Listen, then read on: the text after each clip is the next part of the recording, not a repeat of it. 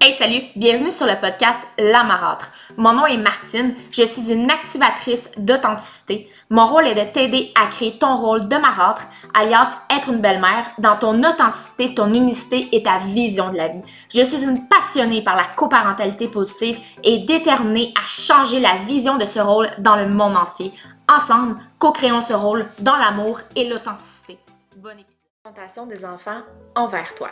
Tu vas voir, c'est des choses qui peuvent arriver parce que les enfants ne te connaissent pas nécessairement depuis longtemps, mais ils peuvent aussi, tout dépendamment de, de, votre situation familiale, mais les enfants peuvent souvent être en confrontation avec les beaux-parents. Donc, en fait, moi, mon astuce qui fonctionne à la maison, c'est de les reprendre. Donc, si j'ai une des filles qui est en confrontation avec moi, en fait, j'attends que la tempête j'attends qu'elle se calme et je vais lui demander les raisons pour lesquelles elle a parlé comme ça.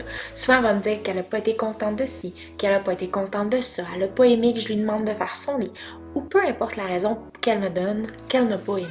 Donc, en fait, après ça, je vais discuter avec elle pour essayer de voir est-ce qu'on aurait pu gérer ça d'une autre façon, moi et elle? Est-ce qu'elle aurait pu exprimer ses émotions d'une autre façon?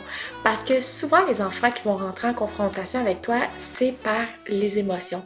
C'est parce qu'ils vivent de la colère et parce qu'ils ont de la difficulté à exprimer leurs émotions. Donc, je vous encourage vraiment à vérifier avec votre conjoint comment est-ce que vous pouvez aider ce type d'enfant-là euh, à exprimer ses émotions. Il y a plusieurs lectures par rapport à ça. Ça peut être de consulter des professionnels, ça peut être de faire des cours de la gestion de la colère. Euh, S'ils sont plus petits, ça peut être d'avoir un journaling. Nous, on pratique beaucoup le journaling avec la troisième.